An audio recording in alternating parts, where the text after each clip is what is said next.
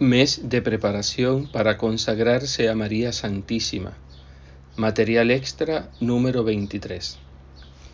Es evidente para quien reflexiona, como hemos hecho notar en un capítulo precedente, que no hay ningún inconveniente en ceder a nuestra Divina Madre los valores comunicables de nuestras buenas obras y en particular nuestras oraciones e indulgencias Nadie tendrá que sufrir de las consecuencias de este acto, ni nosotros mismos, ni nuestros seres queridos, ni las grandes intenciones de la Iglesia. Al contrario, como también hicimos notar y explicaremos ahora, a este acto se vinculan las ventajas más magníficas. Háganoslo comprender bien la Santísima y Purísima Esposa del Espíritu Santo.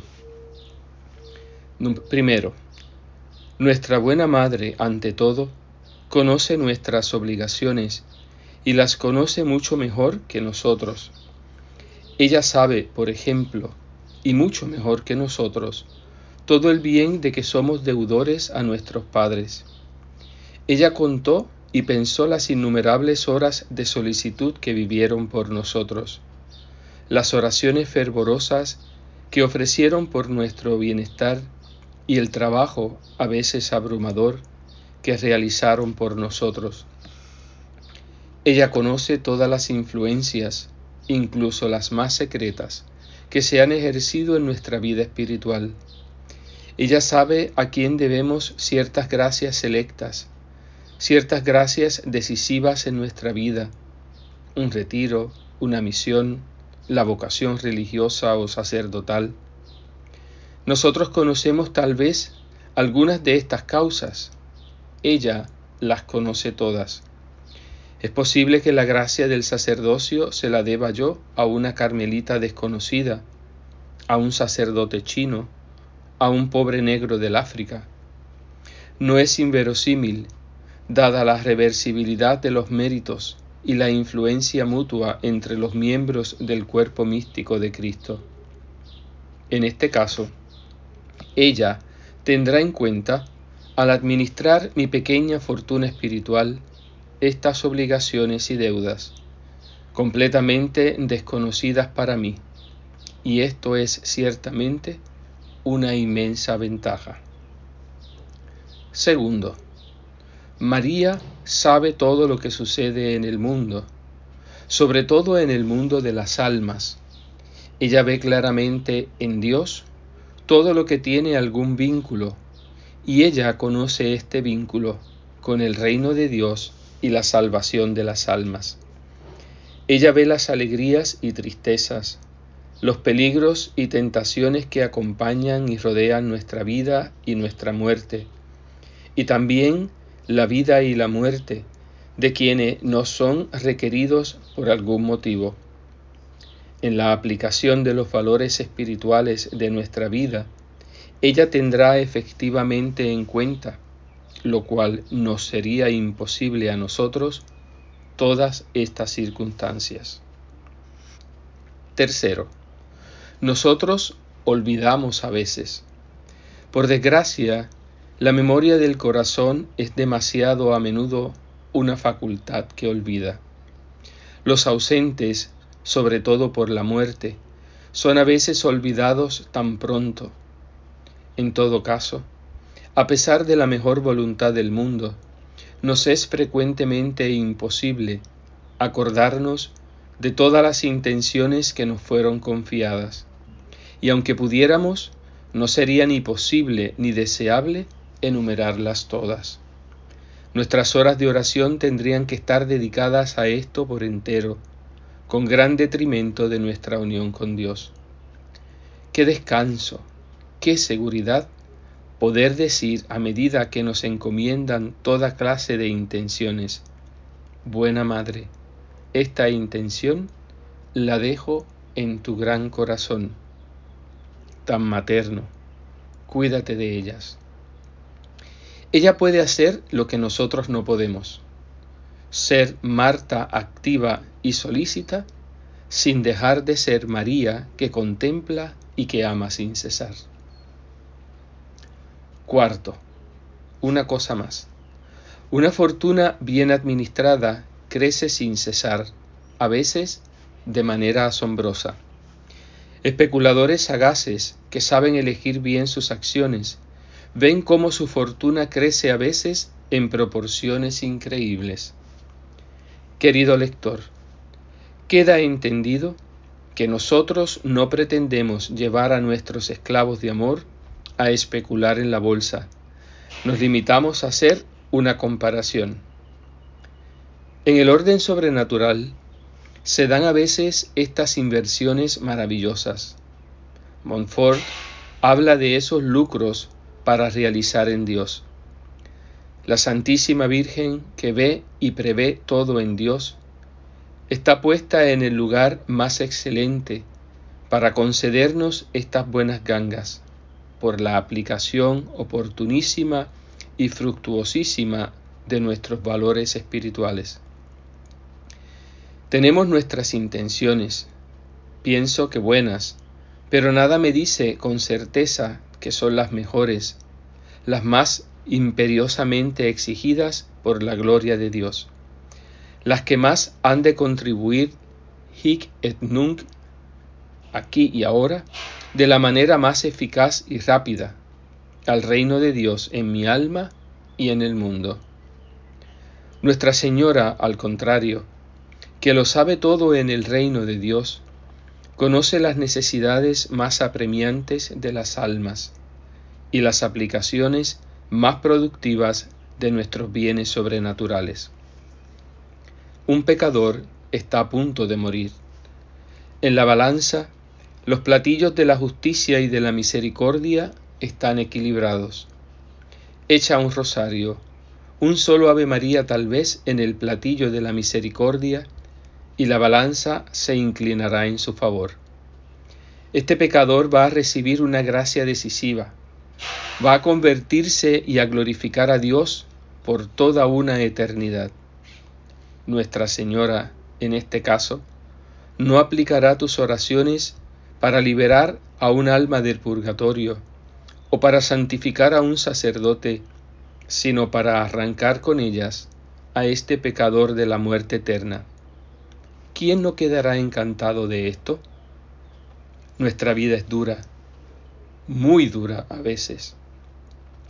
Austeras, muy austeras son las exigencias de la verdadera vida cristiana. Más rigurosa aún las de la vida de esclavo de amor, las de la vida religiosa y la vida sacerdotal. Con la ayuda de nuestra Divina Madre, queremos responder generosamente a estas exigencias, aguantar valientemente esta vida de abnegación y llevar alegremente nuestra cruz de cada día. Pero desde entonces, no es un deseo muy legítimo que de esta vida de renuncia podamos sacar la mayor cantidad de ventajas posible para la glorificación de Dios, el reino de Cristo y de María, la salvación y la santificación de las almas? Nosotros, esclavos de Nuestra Señora, contamos con la certeza absoluta de que la Santísima Virgen sabrá emplear nuestra vida de la manera más fecunda y fructuosa para Dios, para las almas y para nuestro propio provecho. Quinto, una última observación.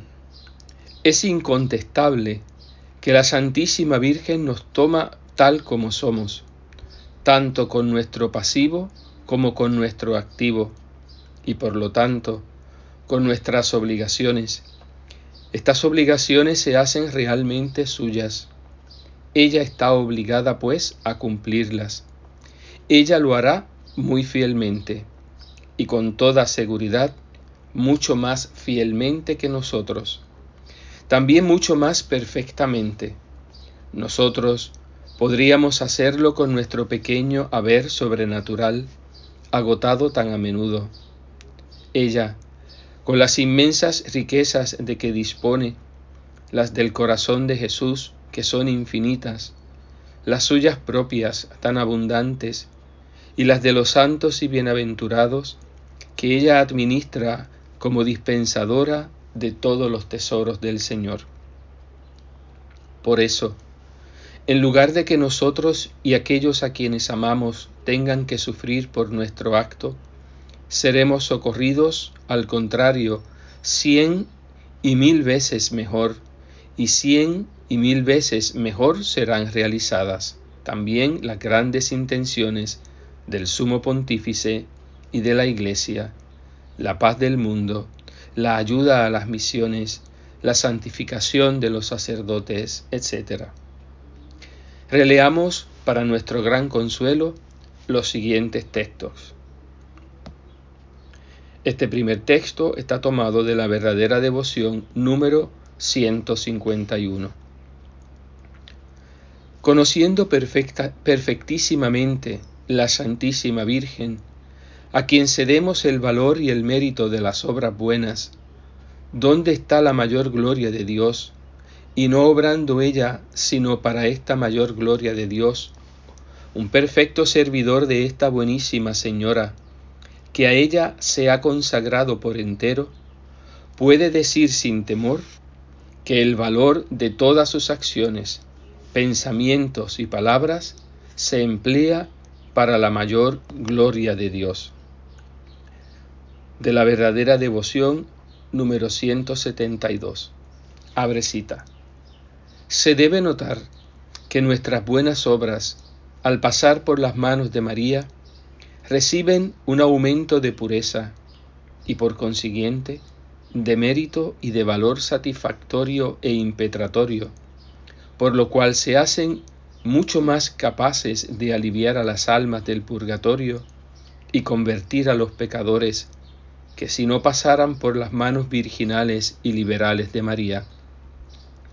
Lo poco que se da por la Santísima Virgen sin propia voluntad y por caridad muy desinteresada, llega a ser en verdad muy poderoso para aplacar la cólera de Dios y atraer su misericordia. Cierra la cita. Así se hace posible, por esta práctica observada con entera fidelidad, dice el santo, dar a Jesucristo más gloria en un mes de vida que por cualquiera otra, aunque más difícil, en varios años. Del Tratado de la Verdadera Devoción número 222. Finalmente, ¿puede encontrarse algo más consolador, dice San Luis María, para un alma que ama a Dios con amor puro y desinteresado y que aprecia más la gloria de Dios y sus intereses que los suyos propios? Número 155. Y así también, según la observación que hace San Luis María Griñón de Montfort, en el día de nuestro juicio quedaremos felizmente sorprendidos a la vista de los resultados, asombrosamente ricos de nuestra vida, desgraciadamente tan ordinaria. A la vista de todo lo que habremos podido realizar, para gloria de la Santísima Trinidad, por el reino de Cristo y de María, por el triunfo de la Iglesia, por la salvación y santificación de las almas, y por nuestra propia glorificación y bienaventuranza. Con indescriptible emoción, caeremos a los pies de nuestra Divina Madre, o más bien, nos abismaremos en las profundidades de su corazón materno y balbucearemos lo que tan frecuentemente habíamos pedido en esta vida. Madre, ahí tienes tu obra.